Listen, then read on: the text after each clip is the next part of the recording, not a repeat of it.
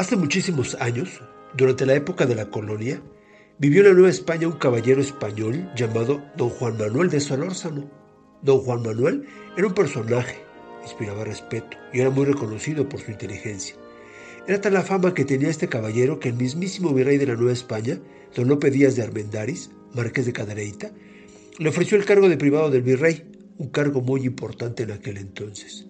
No tardó mucho don Juan Manuel en hacerse de numerosos enemigos dentro del gobierno que le envidiaban y le deseaban el mal.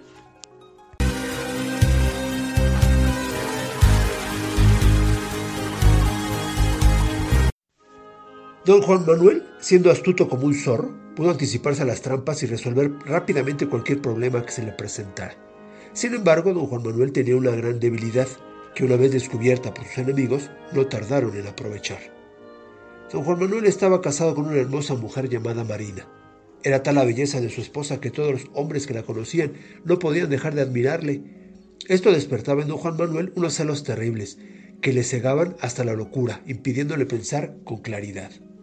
Pasó el tiempo y don Juan Manuel se ilusionó con la idea de tener un hijo. Pasaron los meses y cada día pasaba don Juan Manuel se entristecía debido a que no podía tener herederos. Desilusionado y con mucho dolor en su corazón, don Juan Manuel decidió pasar un tiempo en el convento de San Francisco para encontrar algún consuelo y alivio. Mientras él permanecía con los monjes, decidió traer a su sobrino de España para que se encargara de sus negocios.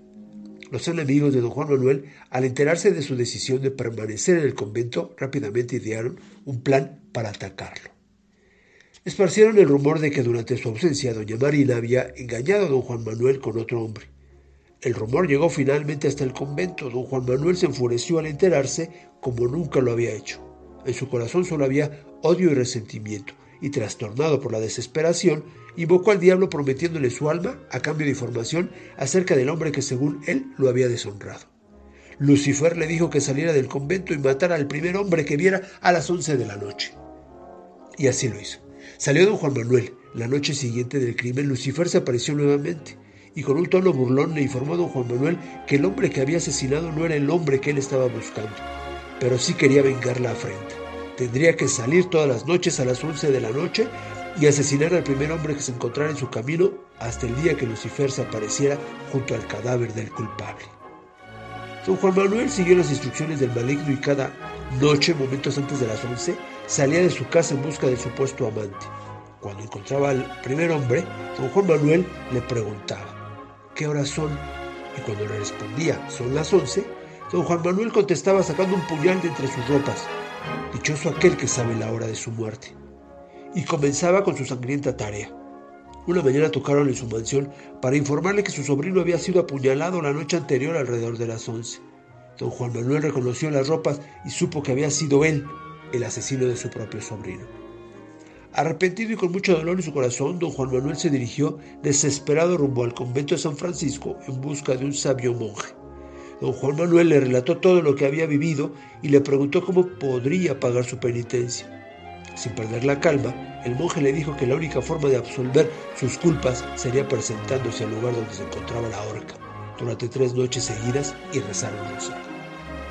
Don Juan Manuel, adolorido y arrepentido de haber dado muerte a su querido sobrino, se presentó al lugar indicado por el monje y se dispuso a rezar. No terminaba de rezar cuando comenzó a sentir un frío terrible y escuchó una voz de ultratumba que decía, un Ave María y un Padre Nuestro por la salvación de don Juan Manuel. Temeroso don Juan Manuel regresó a su mansión y esperó a la primera luz del día para visitar al monje y relatarle lo sucedido. El monje le indicó que continuara su penitencia ya que esa era la única forma de conseguir la absolución de sus pecados. Don Juan Manuel esperó a que anocheciera y se dirigió nuevamente rumbo a la horca. Una vez allí y disponiéndose a rezar, una procesión fantasmal apareció ante sus ojos. Figuras diabólicas comenzaron a, atormentarle y de entre este cortejo fantasmal, don Juan Manuel pudo ver un ataúd que contenía su propio cuerpo. Muerto de miedo, don Juan Manuel fue a visitar al monje nuevamente Temiendo que su muerte se aproximaba, le suplicó al monje que le diera su perdón.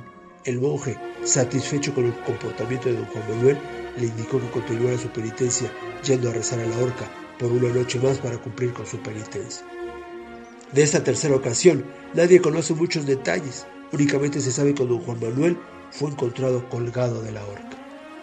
La leyenda asegura fueron los propios ángeles quienes colgaron a don Juan Manuel, liberándolo de todos sus crímenes y culpas. Yo soy Arturo Trejo, de Crónicas de Banqueta.